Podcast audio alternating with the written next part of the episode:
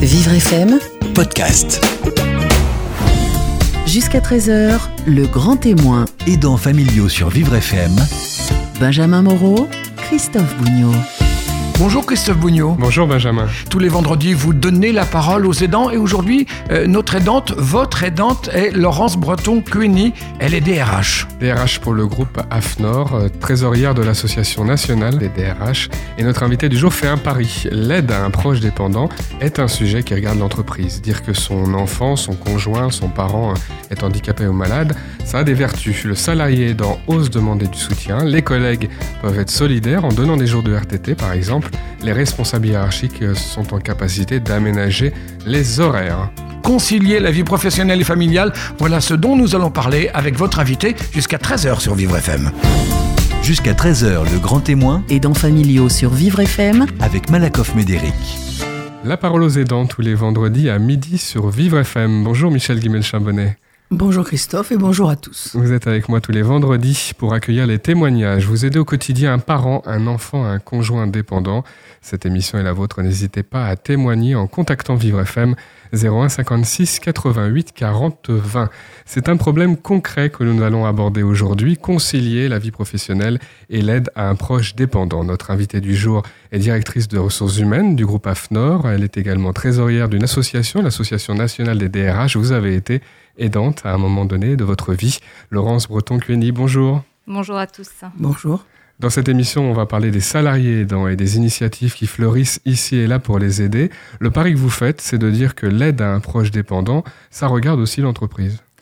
Tout à fait. Euh, les chiffres le montrent. 15% des aidants euh, sont actifs dans nos sociétés et c'est un phénomène euh, qui va prendre de l'ampleur. Puisque là, on se rend compte qu'effectivement, avec euh, le vieillissement de la population et puis l'allongement de la durée d'activité en entreprise, c'est un des défis auxquels nous allons devoir faire face. Alors, vous avez eu une expérience d'aidante familiale, j'ai envie de dire comme tout le monde, puisqu'à un moment ou à un autre, on va être amené à aider un conjoint, un enfant, un parent en situation de handicap. Qu'est-ce que vous avez appris? Alors, j'ai appris à titre personnel avec mes grands-parents et mon grand-père. Et puis surtout, euh, j'apprends tous les jours avec euh, les salariés qui nous entourent et l'accompagnement nécessaire. Donc c'est vrai que si on veut être une entreprise performante, il faut également que l'on soit humain et prendre en compte l'individu dans sa globalité. On ne laisse pas finalement sa vie privée à la porte de l'entreprise. On apprend d'abord que c'est difficile. Pour vous, pour les salariés, à un moment où on est touché, c'est difficile d'aider un proche? Alors en fait, oui, c'est difficile parce que les chiffres le montrent, hein, à la fois en termes d'absentéisme et puis de présentéisme, quand on a l'esprit pris, que l'on n'est pas libre, c'est vraiment une préoccupation pour nous. Mais surtout, euh, nous, on le fait et on le voit, c'est ce qu'on appelle les signaux faibles, des personnes qui changent de comportement parce qu'elles ont une pression de leur charge familiale ou sociale, hein, parce que ce n'est pas euh, que des aidants familiaux, ça peut être des aidants de proches. Donc c'est important pour nous de réagir. Et puis en tant que DRH, on est en première ligne, puisque nous sommes là à l'écoute de l'ensemble des collaborateurs de nos groupes. J'allais vous demander qui sont justement les lanceurs d'alerte lorsqu'un salarié on voit qu'il est investi dans, dans l'aide, qu'il a un proche dépendant. Par exemple, il aide une maman très âgée et ça lui cause du souci. Il a un enfant en situation de handicap qui pose des problèmes la nuit, donc il est très fatigué. Qui va le voir? Alors c'est ce qu'on appelle les signaux faibles. Les signaux faibles, nous par exemple dans mon groupe, on a fait des formations à la fois des managers, des assistantes et puis également de l'ensemble des représentants du personnel. C'est souvent euh, le collectif, les collègues qui s'en rendent compte et qui nous préviennent parce que c'est toujours la même chose, quelle que soit la problématique individuelle que rencontre une personne, ce sont ses proches qui essayent finalement de, de supporter et de compenser, que ce soit en termes d'activité. Mais l'intérêt est que cela remonte avant que ça devienne une préoccupation et, et, que la personne puisse en tomber malade, parce que le travail est une chose importante pour elle. Donc les aidants familiaux tombent malades, tombent plus malades que les salariés qui n'aident pas un proche dépendant? Eh bien oui, en tout cas, les statistiques le montrent, des études ont été faites, il y a une plus grande fragilité, et d'ailleurs c'est un autre sujet que nous traitons maintenant en tant que DRH, c'est l'impact des affections longue durée. Une personne aidante active a plus de risques de développer une maladie, d'autant qu'il est prouvé qu'elle prend moins soin d'elle, puisqu'elle est plus dans la relation à l'autre. D'où notre problématique de bien prendre l'individu et de l'aider. Repérer qu'il est fatigué, repérer aussi qu'est-ce qu'il y a d'autre, qu'il est très stressé, qu'il. Vous avez plein de signes. Hein. Les signaux faibles, ça peut être une personne qui commence à plus aller manger aussi souvent avec ses collègues, qui s'isole, qui passe beaucoup de temps au téléphone, qui reste tard le soir alors que la productivité de son travail n'est pas au rendez-vous. Tous ces signaux nous alertent et prouvent qu'il y a une problématique. Et cette problématique, dès qu'elle est remontée, peut être traitée. On le voit également, une personne qui arrive plus tard que les horaires euh, normalement euh, réalisés. on a des, obligations de suivre les horaires. Et finalement, euh, dans un des derniers cas que nous avons eu, la personne finalement devait rester le matin parce que sa maman étant très souffrante, elle avait des soins particuliers et elle ne pouvait pas partir avant que ce soit fait. Et donc à partir de là, on peut toujours faire des aménagements. La seule chose, c'est qu'il faut qu'il y ait confiance dans l'entreprise et pas culpabilité parce que ce sont des choses qui arrivent pour chacun dans sa vie. Il se trouve que tous les membres, en tout cas de mon entreprise, et notamment certains membres de la haute direction, ont été touchés par le phénomène des aidants, donc on a une grande sensibilité chez nous. On dit un actif sur 12 qui serait concerné. Euh, on a peut-être des chiffres ici ou là, mais ça doit être largement sous-estimé parce qu'il doit y avoir quand même, c'est vrai, une difficulté à oser en parler. Et oui, euh, bien entendu, c'est jamais évident euh, de dire que sa vie personnelle impacte sur sa vie professionnelle et qu'on peut avoir euh, du temps nécessaire à prendre. Mais en tout cas, c'est un sujet, en tout cas pour nous, à la NDRH, dont on commence à parler. Et on se rend compte, notamment dans la loi El Khomri, dit loi travail, c'est la première fois où est apparu ce terme les aidants, puisqu'on a des dispositifs spécialement pour les aidants, que ce soit ordre de congé euh, scolaire, scolaire, pardon, l'ordre des congés pour les départs en vacances.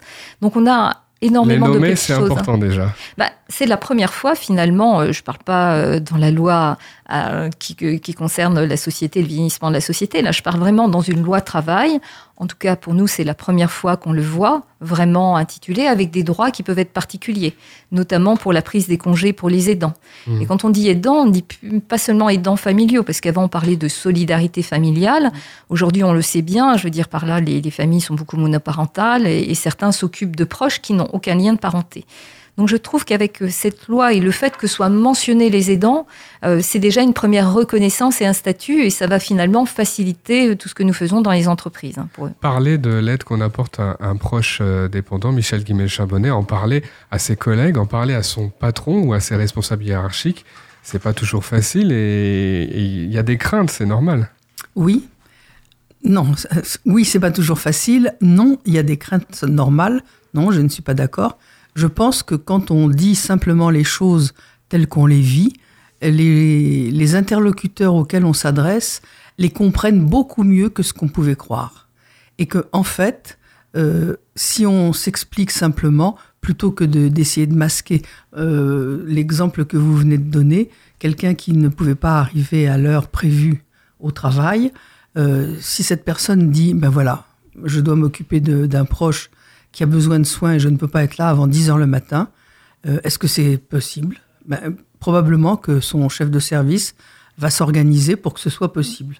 Alors que si ben, c'est le métro qui s'est arrêté, c'est l'autobus qui n'est pas venu, c'est un embouteillage. Les excuses, les. Bon, ben voilà, c'est trois fois, mais à la quatrième fois, on va dire, ben, elle a traîné en route. Donc c'est beaucoup plus facile de dire ce qu'il en est et c'est beaucoup mieux entendu, Il y a quand même les entreprises bienveillantes et les autres. Euh, Michel Guimel-Chamonnet, on ne sait pas forcément à l'avance si, si on ne va pas se servir de ça, de l'aide qu'on procure à un proche et de tout ce que ça implique comme fatigue contre nous, contre euh, l'avancement de la carrière, contre euh, une augmentation oui, peut-être? Oui, probablement, mais en même temps, on on peut pas fonctionner seulement dans l'idée d'un préjudice. Il faut aussi faire confiance. Enfin, Laurence, est-ce que vous conseillez à tous les salariés de le dire? Alors, d'une part, euh, chaque entreprise est différente. Hein. c'est ce qu'on appelle le principe de contingence. Et je dirais pas qu'entreprise, parce qu'effectivement, il y a l'ensemble des organisations, que ce soit les associations, les collectivités et la fonction publique. Ce que je remarque, euh, c'est que nous, entreprises, on est souvent à la pointe euh, sur les sujets et que dès l'instant qu'on met en place des politiques santé, qualité de vie au travail, on voit déjà qu'on a une bienveillance parce que pour nous, l'humain est important dans l'entreprise. Et l'humain, là on parle des aidants euh, qui peuvent être des aidants familiaux et autres, mais on a la même problématique dans toute la vie d'un salarié. Et aujourd'hui, et ce sera encore plus euh, demain euh, le cas, la différence de compétitivité, ce sera sur les femmes et sur les hommes de l'entreprise. Et pour garder les talents, il faudra lui remontrer que l'entreprise sait s'adapter aux problématiques, parce que tout le monde va y être confronté. Et en tout cas, pouvoir s'occuper de quelqu'un montre une grande humanité, et ce sont des qualités dans la vie professionnelle qui sont importantes. On va essayer d'être un peu concret. Un salarié se confie à vous. Je suis très fatigué en ce moment. J'ai un enfant qui est autiste, il crie beaucoup la nuit. Euh, il vient vous voir. Qu'est-ce qui se passe? Alors, déjà, il faut savoir que j'ai euh, l'opportunité d'avoir un service médical et une assistante sociale. Donc, la première des choses, c'est que j'envoie euh, chez le médecin du travail si la personne me dit qu'elle ne va pas bien. Parce que ça, c'est la première des choses à faire. On fait le point sur la santé. Bien sûr. D'abord. Voilà. Et puis, il y a l'assistante sociale qui peut aider et surtout mettre dans la boucle le manager parce que ça c'est important. Euh, j'avoue que les managers ont été formés, ils ont une écoute. Euh, je veux dire, euh, chaque femme et chaque homme dans le groupe a ses propres problématiques et souvent eux-mêmes ont connu cela. Et c'est vrai que pouvoir en parler, le dire, mais je rejoins Madame en disant que le pire, c'est effectivement de cacher. Moi, c'est une chose que je dis toujours, euh, que ce soit un problème que l'on a, il faut pouvoir se confier, trouver une personne de confiance dans l'entreprise. Il y a suffisamment de personnes pour cela. Certains vont se confier à des représentants du personnel, d'autres à la médecine du travail, d'autres au niveau de la DRH, mais le dire pour demander conseil. Il n'y a rien de plus compliqué que l'isolement. Et, aujourd'hui, je, trouve que l'on change. En tout cas, si on veut garder des personnes et si on veut vraiment que l'entreprise soit performante, on doit s'occuper de l'humain. Et l'humain, eh bien, être aidant, c'est avoir beaucoup d'humanité, mais c'est également avoir beaucoup d'aide. Et souvent, ce sont alors des moments plus ou moins courts hein, pour le suivre. On en parle pour avoir ensuite deuxième étape du soutien, demander du soutien, trouver des soutiens. Bien sûr, nous on peut Les toujours s'adapter. pas tout seul si on ah bah non, pas, bah non, non, non, ça peut ça peut pas venir tout seul. Hein. Hmm. Mais euh, je trouve que de, plus en plus, en tout cas, moi je suis très optimiste pour l'avenir. Je n'ai jamais vu autant les uns et les autres euh, écouter les personnes. Moi j'aime bien l'expression euh, anglo-saxonne to take care. C'est vrai que ça devient une valeur importante. Et puis je peux vous dire que les jeunes qui arrivent sur le marché de l'emploi, toutes les entreprises qui sont plus humaines vont les attirer davantage. On s'imagine un avenir plus long dans une entreprise où on peut parler de ces choses-là. Un, un avenir haché. Euh, maintenant, et moi qui travaille beaucoup avec le Québec, c'est vrai que c'est très important pour eux, les valeurs de l'entreprise, la façon dont sont prises en compte leurs équilibres de vie privée et professionnelle, mmh. et savoir que à la, à la première problématique, on, va euh, se séparer de vous parce qu'on vous juge plus performant, euh, ça ne marche plus aujourd'hui. Michel Guimel-Chambonnet, en parler entre collègues aussi, c'est-à-dire au, même niveau, ça a des vertus pour les aidants familiaux? Tout à fait. Parce que quelquefois, ça va être la seule, l'interlocuteur, enfin le collègue à qui on va parler, va être la seule personne qui va dire ah bon tu fais comme ça? Ah tiens c'est drôle moi j'aurais pas fait comme ça j'aurais fait comme si et là il peut y avoir un début de, de recul sur la situation et sur la façon dont on organise les choses donc ça, je pense que c'est très important. Il y a toujours des différences entre les, aidants familiaux leur façon d'aborder euh, l'aide. Bien sûr. Quand on en parle entre collègues, on, se fait confiance aussi peut-être. Ah tout à fait, tout à fait. Et puis c'est important parce que les collègues vont dire, je reprends ce que vous avez raconté tout à l'heure, euh, non, tu restes pas tout seul dans ton bureau, viens manger à la cantine avec nous. Donc ça, c'est vraiment un soutien, alors qui passe pas par les mots, mais c'est une vraie action de soutien pour celui qui va moins bien. On parle de l'aide et du travail, de la vie professionnelle aujourd'hui dans La Parole aux aidants. Vous pouvez témoigner tous les vendredis au 01 56 88 40 20 et nous nous retrouvons dans quelques minutes. A tout de suite sur Vivre FM. Jusqu'à 13h, le grand témoin. Aidants familiaux sur Vivre FM avec Malakoff Médéric, Christophe Bougnot et Michel Guimel-Chambonnet. La parole aux aidants, c'est jusqu'à 13h et tous les vendredis sur Vivre FM. Vous aidez au quotidien votre parent, votre enfant, un conjoint qui est handicapé ou malade. Cette émission est la vôtre. Hein. Vous rencontrez des difficultés. La psychologue Michel Guimel-Chambonnet vous guide vers des solutions. 01 56 88 40 20, c'est le numéro de téléphone du standard de Vivre FM. Aujourd'hui, aider et travailler. Il faut concilier hein, l'aide familiale et la vie professionnelle, c'est pas toujours facile. On en parle avec Laurence Breton-Cueni, qui est DRH, directrice des ressources humaines euh, du groupe AFNOR. En tant que DRH, il y a des actions qui sont possibles. On a déjà dit qu'il fallait pouvoir en parler dans l'entreprise. Après, il faut proposer des solutions. Alors, on peut peut-être commencer par un exemple. Ça a été un petit peu médiatisé, le don de RTT.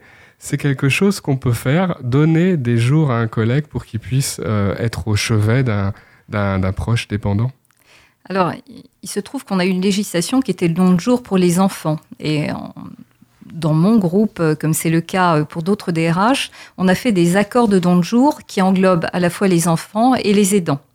Parce que tout simplement, nos collaborateurs sont confrontés euh, pour certains aux enfants et d'autres pour la vie soit de proches, soit de parents.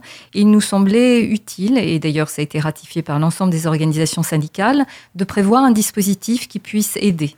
Le dispositif est le même que pour les, les enfants, c'est-à-dire il faut être dans une situation particulière et on peut monopoliser une partie des congés, une partie des RTT, voilà, au profit d'un collègue. Alors est-ce que ça, est-ce que ça se fait? Est-ce que c'est utilisé?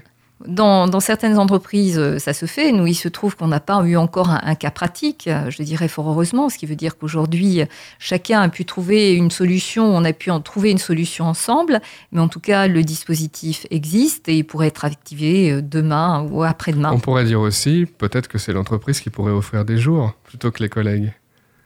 L'entreprise fait déjà également beaucoup, puisque nous, on, a des, on peut avoir des flexibilités. Euh, dans, les cas les plus classiques que nous voyons, c'est des aménagements d'horaire. On a également, on peut également faire du télétravail dans des cas spécifiques. Vous avez déjà des bonifications de jours de congé qui ont lieu dans certains accords d'entreprise. Donc, en fonction des entreprises, existe déjà un certain nombre de dispositifs. On va avoir un peu plus de jours parce qu'on est aidant et on va pouvoir euh, les utiliser. Voilà, tout à fait.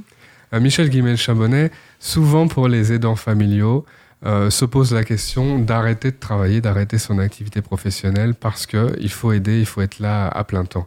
Euh, on, voit c'est un peu plus compliqué que ça. Il n'y a pas seulement ou travailler complètement ou ne pas travailler du tout. Tout à fait, tout à fait. Alors, arrêter de travailler, ça a plusieurs conséquences. La première, on n'a pas de salaire et quelquefois, ça va être un manque cruel qu'une allocation d'adulte ou d'enfant handicapé ne va pas combler.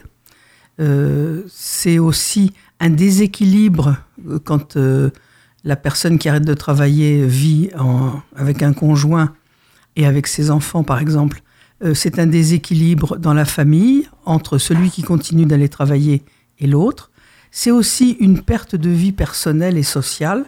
Alors c'est vrai que un rentier peut vivre très bien sans aller travailler et avoir une vie sociale très riche et très très importante. Mais nous ne sommes pas nombreux euh, comme rentiers. Et euh, surtout, je pense que le, travail est une source de, de connaissances avec d'autres personnes qui est très importante. Donc, arrêter de travailler, c'est toujours une perte forte pour la personne qui s'arrête. Et par ailleurs, ça va petit à petit, euh, éventuellement, mais souvent ça arrive, devenir une perte de la bonne image que la personne pouvait avoir d'elle-même. L'aidant familial. Voilà. Et ça, c'est quelque chose qui peut avoir des conséquences d'abord douloureuses pour, euh, pour cet aidant, et puis petit à petit, ça peut avoir des conséquences tout à fait néfastes sur l'équilibre familial, sur euh, l'organisation familiale, sur euh, le côté chaleureux que peut avoir une famille. C'est une dimension importante, Laurence. Euh, pour ces gens qui aident un proche dépendant, le travail, c'est aussi une respiration, une ressource, euh, l'oxygène. Tout à fait. Et c'est la raison pour laquelle, quel que soit finalement l'aidant, que ce soit un proche ou autre, quand on a des demandes d'aménagement spécifiques, nous le faisons. Parce que nous savons que les personnes ont besoin d'un lien social. Voilà. Hein, euh, si la personne le fait par choix, c'est-à-dire c'est pas la même chose, elle choisit de pas travailler. Mais quand c'est vu comme une contrainte, comme c'est vu comme d'abandonner une chose que l'on aime, c'est pas bon pour elle, hein, parce que la personne va dépérir. Il faut effectivement euh, permettre un équilibre des vies. C'est ce qu'on appelle la conciliation des temps de vie. Alors on a vu euh, des, de l'emploi du temps partiel, donner des jours à un collègue qui en a besoin pour aider un proche. il y a aussi des congés spéciaux. On ne va pas avoir le temps dans cette émission de détailler tous les types de congés spéciaux, mais ce qu'on peut dire, c'est qu'ils sont très peu connus et très peu utilisés. Alors, l'avantage de faire un, accord de don jour, c'est de rappeler les différents dispositifs, les différents types de congés existants. Cela étant, ils sont toujours très courts, hein. c'est-à-dire qu'on peut avoir des congés de trois mois renouvelables une fois, Mhm. que ce soit ce qu'on appelle solidarité familiale ou proche aidant. Mhm. Donc c'est trop court. En tout Ah, cas, pour un proche en fin de vie, ça peut être intéressant. oui, Pour un, un enfant en situation de handicap où l'aide peut durer 10-20 ans, c'est pas la Dis- solution qu'on peut. disons que ça permet euh, de s'adapter à une situation, c'est-à-dire de faire face à un événement et de pouvoir organiser sa vie future. Voilà. tout en gardant le lien. Parce que bien évidemment, avec l'allongement, la durée de vie, si on est par rapport à une personne âgée ou malade, on, ne connaît jamais la fin. Et donc, c'est important que la personne puisse prendre des dispositions. Et prendre des dispositions, euh, comme vous le savez, c'est long. hein, Et, et d'où l'intérêt d'avoir une assistante sociale. Moi, j'ai toujours apprécié euh, ce travail. Tout à fait. Voilà, nous en tant que DRH, moi je suis pas du tout une assistante sociale. Il y a énormément de dispositifs à connaître, et souvent les personnes ne frappent pas à la bonne porte. Parfois, il y a vraiment du temps d'attente. Donc, si on veut garder à domicile une personne et autre, le temps de s'organiser, ça prend un peu de temps. Comment ne pas aller trop loin? Euh, Comment gérer, garder euh, la vie privée des personnes, euh, ne pas leur proposer des solutions qui ne leur conviennent pas finalement? Comment on fait? Ah bah, de toute façon, euh, il y a, euh, tout le monde doit être informé euh, des, des possibilités existantes, mais c'est la personne qui prend Qui l'initiative. choisit. Bien sûr, c'est un choix personnel. Cela étant, euh, si jamais, quel que soit d'ailleurs, que ce soit aidant ou quand une personne souffre de pathologie, euh, si elle ne dit rien, elle va être traitée comme un salarié ordinaire. Donc si elle a des problématiques dans son emploi, comme disait Madame, des problématiques de retard parfois, elle va être assujettie au même régime disciplinaire qu'une autre personne. Bien sûr. Donc il peut y avoir un, intérêt effectivement à en parler, proposer euh, quelques solutions sur mesure comme ça. On peut pas tout proposer non plus à, à- à son salarié, j'imagine. Vous pouvez pas organiser les aides à domicile, euh, lui choisir un médecin, ce sont Non, des pas du qu'on peut tout. pas faire. Pas du tout. Mais on peut, en tout cas, grâce au, au type de congé qui existe, lui permettre de prendre du temps pour s'organiser et puis en parler, parce que si la personne euh, le fait, on va dire, en dehors et qu'elle n'a pas le temps et qu'elle se fait appeler euh, toute la journée parce qu'il y a des problématiques, elle n'a pas réussi à mettre un système euh, de garde opérationnel, c'est ni bien pour elle ni pour nous. Peut-être que ça va se masquer, mais elle aura un sentiment de culpabilité qui est aujourd'hui, d'ailleurs, euh, dans les études, la chose qui transparaît le plus. Cette culpabilité de l'aidant qui a l'impression de n'être ni bon au travail, ni bon en dehors, parce qu'il n'arrive pas à concilier ses vies. Michel Guimel-Chabonnet, on- lorsqu'on aide un proche dépendant et qu'on souhaite en parler, parler de sa situation dans l'entreprise, euh, comment on fait pour en parler bien, ne pas trop en dire, demander l'aide qui est la plus nécessaire sans euh, avoir une attitude euh, trop excessive? Est-ce qu'on doit faire attention à ce qu'on dit? Ah, dans tous les cas, de toute façon, on fait toujours, enfin, on devrait toujours faire attention à ce qu'on dit. Mais je crois que dans une grande entreprise, il y a un service de médecine du travail ou bien un service inter-entreprise. Euh, il y a là, alors vous avez la chance d'avoir une assistante sociale. Voilà, ce sont des personnes euh, qui vont être euh, de, bons conseils et à qui le, salarié peut expliquer sa situation. Alors, évidemment, l'assistante sociale, par exemple, ne va pas dire ben, vous allez faire ça et ça, mais elle peut tenir à disposition la liste de tous les établissements d'hébergement pour personnes âgées de la région, par exemple. Il peut y avoir euh, des, une aide euh, sur les informations. Je crois que c'est ça qui est le plus important. Et après, l'aidant va, en concertation avec le reste de sa famille, euh, dire bah, on pourrait peut-être aller visiter quelques-unes des maisons de retraite, des choses comme ça. Mais effectivement, l'assistante sociale, je, je pense, a un rôle très important dans la mesure où elle va, en quelque sorte, banaliser la situation et dire votre situation n'a rien d'extraordinaire, elle est pénible, c'est vrai, elle, euh, elle enclenche beaucoup de souffrance, c'est vrai, mais d'autres sont passés par là et il existe des solutions. Il y a des choses possibles. Donc c'est là où je crois que vous avez un, un vrai euh, service à rendre aux salariés en leur disant tout ce qui peut exister pour les soulager. Alors, il nous reste quelques instants pour parler euh, d'un prix qui s'appelle Entreprise des salariés aidants 2016. L'Association nationale des DRH va y participer. Un prix qui sera remis le, le 29 novembre euh, au ministère des Affaires sociales et de la Santé lors d'un colloque. Qu'est-ce qui va être euh, récompensé? C'est quoi les projets? Il y a des, des projets à grande échelle comme ça qui sont Alors, proposés l- l'intérêt euh, de ce prix, c'est que les entreprises vont pouvoir présenter euh, les dispositifs qu'elles ont mis en place Voilà. et ça permettra un benchmark des meilleures pratiques pour aider chacun. Une entreprise qui propose un guide, par exemple, une autre des ateliers, des groupes de parole, ça bouge. Oui, tout à fait. Et donc, en faisant un prix, finalement, c'est mettre en avant ce que font des entreprises. On n'est pas des philanthropes. L'intérêt, c'est d'associer la performance humaine, la sûr. performance sociale et économique. Bien Et en montrant, parce que généralement, c'est un sujet sur lequel on a peu communiqué, et là, ce sera un événement et ce sera l'occasion d'en parler tous ensemble. Et ça va donner des idées, parce que c'est comme ça, ça, Voilà. ça donne des idées aux uns et aux autres. C'est ça qui est intéressant, c'est que ce qu'une entreprise va proposer, peut-être qu'une autre peut le copier en l'adaptant à, à son milieu, euh, à son territoire. les aidants etc. familiaux, Michel, Voilà. qui organisent l'aide à leurs proches, leur vie de couple, leur Tout vie avec les enfants, ils peuvent choisir aussi. Ce- à l'avenir, ils vont peut-être dire, se dire, je vais choisir l'entreprise qui va me permettre le plus facilement de tout gérer dans ma vie. Peut-être, pourquoi pas. En tout cas, c'est ce qu'on peut leur souhaiter.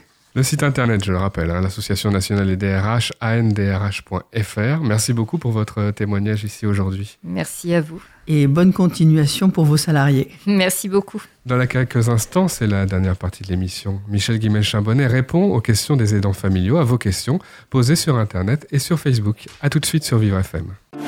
Vous écoutez Le Grand Témoin, Aidants familiaux jusqu'à 13h sur Vivre FM Christophe Bougnot et Michel Guimel-Chambonnet. La parole aux aidants, c'est jusqu'à 13h et c'est la dernière partie de l'émission. Michel Guimel-Chambonnet répond à toutes vos questions. Posez vos questions sur vivrefm.com et sur la page Facebook en envoyant directement vos messages. On y va, Michel? C'est parti. Geneviève nous écrit de la ville de Caen. Mon mari est atteint de la maladie de Parkinson. Il va devoir arrêter de conduire. J'aimerais passer le permis pour l'aider, mais il m'a dit qu'il me trouvait ridicule de faire ça à mon âge. Ça m'a beaucoup blessé. Dois-je quand même apprendre à conduire et qu'est-ce que je peux lui répondre? Mais qu'il n'y a pas d'âge, d'abord, et que c'est certainement pas à lui d'en juger. Euh, Le moniteur de l'auto-école euh, dira s'il pense que c'est dangereux ou pas. Et puis, elle peut de toute façon essayer. Alors, ensuite, l'argument, c'est si tu ne veux pas que je te conduise, ça n'est pas un problème. Tu prendras un taxi. Moi, je serai autonome et je n'aurai pas besoin de dépendre de toi pour la voiture. Enfin, de toute façon, c'est une question qui n'a rien à voir avec la maladie ou le handicap. Ça a à voir avec l'indépendance des femmes.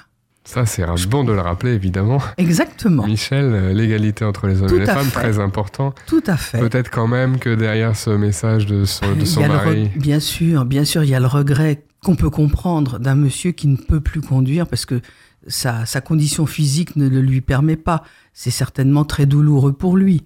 Mais ça n'est pas une raison. Enfin, non, non, non. Il n'a pas à empêcher sa femme au moins d'essayer. Peut-être qu'elle n'arrivera pas, c'est vrai. Mais ça n'est, ça n'est pas ridicule d'essayer de faire quelque chose de nouveau qu'on ne savait pas faire auparavant, qu'on soit un homme ou une femme de toute façon. Il y a aussi le fonctionnement des couples, c'est-à-dire ça Bien fait sûr, très longtemps qu'on fonctionne de telle manière que l'homme fait ça et la femme fait ça, ça peut être dans l'autre sens aussi, mais les Bien rôles sûr. étaient définis depuis Mais très longtemps et là ça change. Mais tout à fait. Mais quand vous allez dans un restaurant ou dans un bistrot et que vous êtes un homme et une femme, si vous demandez un seul café, on présente le café au monsieur toujours. Le café, c'est fort, c'est pour les hommes forts. Mais moi, j'ai un mari qui ne boit pas de café. Le café est toujours pour moi. Voilà. C'est tout. Nous sommes bourrés de représentations sociales. Et là, nous en avons un exemple, indépendamment de la question du handicap. Qui, qui, quand même du coup redistribue les cartes parfois, Tout à le, fait. handicap et la à fait. Vos questions sur l'aide familiale que vous apportez au quotidien sur la page Facebook de Vivre FM en envoyant vos messages. Jonathan nous écrit de Bagneux. Mon fils de 3 ans est né avec un handicap intellectuel, une déficience. Je me demande si l'école maternelle euh, près de chez nous va l'accepter. Je n'y connais rien au handicap et aux institutions. Que faut-il faire? Il faut d'abord se renseigner auprès de la MDPH, Maison départementale de la personne handicapée, et voir avec la MDPH euh, ce qui est possible dans le secteur où habite cette famille. Ensuite, il faut demander à la mairie dans quelle école il doit être euh, inscrit, puisqu'on fait les inscriptions à la mairie, et aller voir les enseignants de cette école. Normalement, la loi dit que tous les enfants doivent être scolarisés dans l'école de, de leur secteur. Donc l'école doit accepter tous les gamins. Évidemment, si un enfant a déjà des difficultés euh, qui sont diagnostiquées, si on peut dire, ou en tout cas qui sont manifestes, le mieux est de présenter l'enfant, sa situation, de parler avec le directeur de l'école ou la directrice, de parler avec les enseignants, pas seulement l'enseignant qui accueillera l'enfant dans sa classe, mais les autres enseignants, éventuellement aller en parler à, à l'association des parents d'élèves qui fait une réunion. De toute façon, essayer d'aménager l'entrée de l'enfant dans la vie scolaire. Si l'enfant et les parents sont tranquillisés par rapport à cet accueil, forcément les choses vont se passer beaucoup mieux que si l'enfant est parachuté comme un étranger, comme un poids, comme quelqu'un qui fait peur et, et qui va très simplement être probablement rejeté. Donc il est vraiment nécessaire d'accompagner l'entrée de l'enfant dans la scolarité. Ça veut dire que si c'est un projet pour l'année prochaine, il ne faut pas attendre la veille. Hein ah non, certainement pas. Il faut commencer les démarches euh, au moment des vacances de printemps, de telle sorte que l'école sera avertie. Euh, et puis c'est très intéressant aussi pour l'enfant d'aller voir euh, là où il va être accueilli parce qu'il devient grand. Alors tous les Donc professeurs et tous les directeurs et directrices ne réagissent pas de la même façon. Ça tient à quoi À la formation non, à la non-formation. C'est ça le drame. La non-formation et puis le fait que tout ce qui est différent fait peur et que quand on a peur, on rejette. Ça, c'est toujours la même mécanique euh, dans toutes les circonstances. Donc, il faut vraiment essayer d'apprivoiser tout, cet environnement euh, d'enseignant, enfin de professoral, de façon à montrer en quoi ce gamin euh, il, est, ben, il a peut-être des déficiences intellectuelles, mais ça l'empêche pas de rire, ça l'empêche pas de bouger, ça l'empêche pas de courir derrière un ballon. Bon, il fera pas Polytechnique, mais enfin, on est nombreux à pas avoir fait Polytechnique. C'est pas très grave. Vos questions, les questions des aidants familiaux sur vivrefm.com. Dany nous écrit du 14e à Paris. Ma mère m'a appelé hier, c'était à minuit, pour me dire qu'elle était battue dans la maison de retraite médicalisée où elle vit. Je sais bien que sa maladie altère sa raison, je ne peux pas m'empêcher quand même de trembler en imaginant que cela pourrait être vrai. Euh, que puis-je faire concrètement pour me rassurer? Allez parler de ces inquiétudes avec l'équipe d'encadrement de, la maison de retraite. Il peut y avoir effectivement des bagarres, je mets des guillemets de chaque côté du mot bagarre, mais entre deux personnes âgées, qui sont en train de perdre la tête et qui ne savent plus bien euh, se situer l'une par rapport à l'autre. Et des gens euh, extrêmement gentils peuvent avoir des comportements euh, inattendus et qu'on appellera troubles du comportement. Bon, donc effectivement, ça peut, ça peut être vrai. Mais il est possible aussi que cette vieille dame se soit battue contre ses fantômes intérieurs. Donc ça n'a rien à voir avec une véritable bagarre. Le mieux, c'est d'aller en parler, de voir avec le médecin euh, de, l'établissement ce qu'on peut faire. Elle a peut-être des hallucinations, ça fait partie de certaines maladies. Hallucination, ça veut dire voir des gens ou sentir des gens ou entendre des gens euh, qui n'existent pas, qui ne sont pas présents euh, physiquement, mais qui, ont, qui occupent une grande place mentalement. La souffrance, elle est réelle, évidemment. Et la, ah, la souffrance est réelle, ça de toute façon. Donc il faut en tenir compte mais plutôt que la fille gamberge elle-même, il vaudrait mieux qu'elle aille euh, discuter de tout ça avec des gens qui fréquentent sa mère au jour le jour et qui pourront l'aider à faire la part entre les différentes choses. Question des aidants familiaux sur la page Facebook de Vivre FM. Vos questions en envoyant un message. Euh, Gina nous écrit de Nanterre. Mon mari s'est fait opérer d'un escar grave. Il est en fauteuil depuis 25 ans déjà et là il va devoir rester allongé pendant 4 mois non-stop pendant que ça cicatrise. J'ai l'impression qu'il est très mal parce que tous ses efforts sont anéantis à chaque fois par un nouveau problème de santé. Comment l'aider à traverser cette période difficile? Ça c'est une question délicate.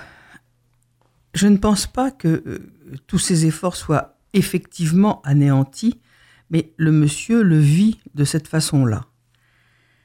Peut-être qu'il faudrait euh, lui proposer qu'un psychologue euh, ou un psychiatre, enfin quelqu'un, un professionnel de la parole, on va dire, vienne lui rendre visite à domicile et euh, le rencontre de façon régulière, une fois dans la semaine ou une fois dans la quinzaine, pour lui donner l'occasion de parler de tout ce qu'il ressent, qu'il ne peut peut-être pas dire à son épouse ou à son entourage s'il a des enfants ou des, ou des frères et sœurs, mais qu'il puisse les, dire quand même et qu'il puisse faire le point de où il en est, à la fois dans son état physique, même s'il ne s'agit pas d'un médecin, mais euh, dire ce qu'il en est, et aussi comment il se perçoit, comment il imagine la suite. Est-ce que effectivement rester quatre mois euh, couché euh, et dans quelle position? Parce que bon, on ne sait pas. Sûrement sur le côté, évidemment. Voilà, c'est ça. Donc il y, y, a certainement des, des, choses qui sont très inconfortables, mais peut-être plus moralement que physiquement. Donc je pense qu'il faut vraiment lui donner l'occasion de parler et de parler de certaines choses dont il ne peut probablement pas parler avec son épouse. C'est vrai que c'est souvent euh, embêtant ces histoires d'escar qui sont dues au fait d'être trop, trop assis dans un fauteuil roulant. Bien et, sûr. Et bien ça sûr. prend du temps et ça c'est difficile. C'est difficile. Et puis c'est aussi euh, dans l'imaginaire l'impression que le corps est en train de se défaire alors qu'il ne se défait pas du tout. Mais c'est une plaie. Bon, une plaie douloureuse, pénible, désagréable, comme toutes les plaies. Mais euh, il y a aussi en plus tout, tout ce qui va avec euh, la représentation qu'on se fait de l'escar. Donc c'est ça qui serait important euh, de lui donner l'occasion d'en parler. Question de Virginie qui nous écrit de Compiègne. Le médecin qui suit mon fils de 11 ans pour sa paraplégie a prescrit une heure de kiné et une heure d'ergothérapeute par jour, et ce, quatre jours par semaine. Les horaires, sont calés, les horaires sont calés à la place du sport car les soignants ne reçoivent pas le soir et les week-ends. Mon fils en ce moment se rebelle un peu, il en a marre de quitter l'école plutôt que les autres, il ne fait plus d'efforts chez le kiné du tout. Comment puis-je le remobiliser? Eh ben, malheureusement, ce garçon, euh, ce, petit garçon, a bien raison. C'est inadmissible qu'on lui fasse quitter l'école, euh, qu'on lui fasse quitter le, sport. Euh, peu importe ce qu'il fait au cours de sport de l'école, il n'a pas à quitter l'école avant l'heure. C'est tout. Donc, effectivement, il faut absolument aménager, dans la mesure où le mercredi après-midi, par exemple, il n'y a pas de classe, euh, il faut aménager que le, le kiné euh, le reçoive euh, dans cet horaire-là. Euh, on n'a pas le droit de faire manquer l'école à un gamin, c'est tout. C'est et même le cours de sport. Hein, on rappelle que même si on a un handicap, on peut faire du sport, Bien on sûr. peut faire Bien du sport sûr. à l'école, on peut faire du sport dans les clubs handisport ou Tout sport adapté, parce qu'il y a fait. plein de choses à faire. hein. Tout à fait. Et, et surtout, l'école, c'est l'école. Il y a des horaires pour l'école et on on n'a pas le droit de sortir de. Enfin, on n'imagine pas que quelqu'un sorte de son travail euh, n'importe quand, n'importe quelle heure, alors que les autres sont encore au travail. Bon, ben, pour les gamins, c'est la même chose. Il y a un peu aussi de lassitude peut-être en ce tout début d'adolescence de, ce, Bien de sûr. tous ces rendez-vous. euh. Et, et oui, alors ça, ça, ça doit être usant pour l'enfant, ça l'est pour les parents, mais ça l'est aussi pour l'enfant. Et surtout, comment il peut faire confiance à un kinésithérapeute qui, qui n'hésite pas à le laisser euh, manquer la classe, à, à être différent des autres enfants? Alors, comment Ça, on arrange les choses quand même Parce que là, on est pratiquement dans un conflit. euh, Peut-être il faut pas non plus se fâcher avec les, les Il faut- soignants. on ne peut pas se fâcher avec les soignants parce qu'il n'y en a pas suffisamment. Donc, il faut absolument expliquer, il faut que ce- cet enfant, soutenu par ses parents, explique au kinésithérapeute que au moins une fois, une séance doit être le mercredi après-midi, si possible une autre le samedi matin, si c'est possible, sinon euh, le soir, mais le soir, un enfant, il, il sort de l'école au, au plus tard à 5h30. Bon, donc c'est quand même pas dramatique euh, d'être reçu à 5h30 le soir. Posez vos questions à Michel Guimel-Chabonnet. Vous aidez au quotidien un, parent, un enfant, un conjoint en situation de handicap.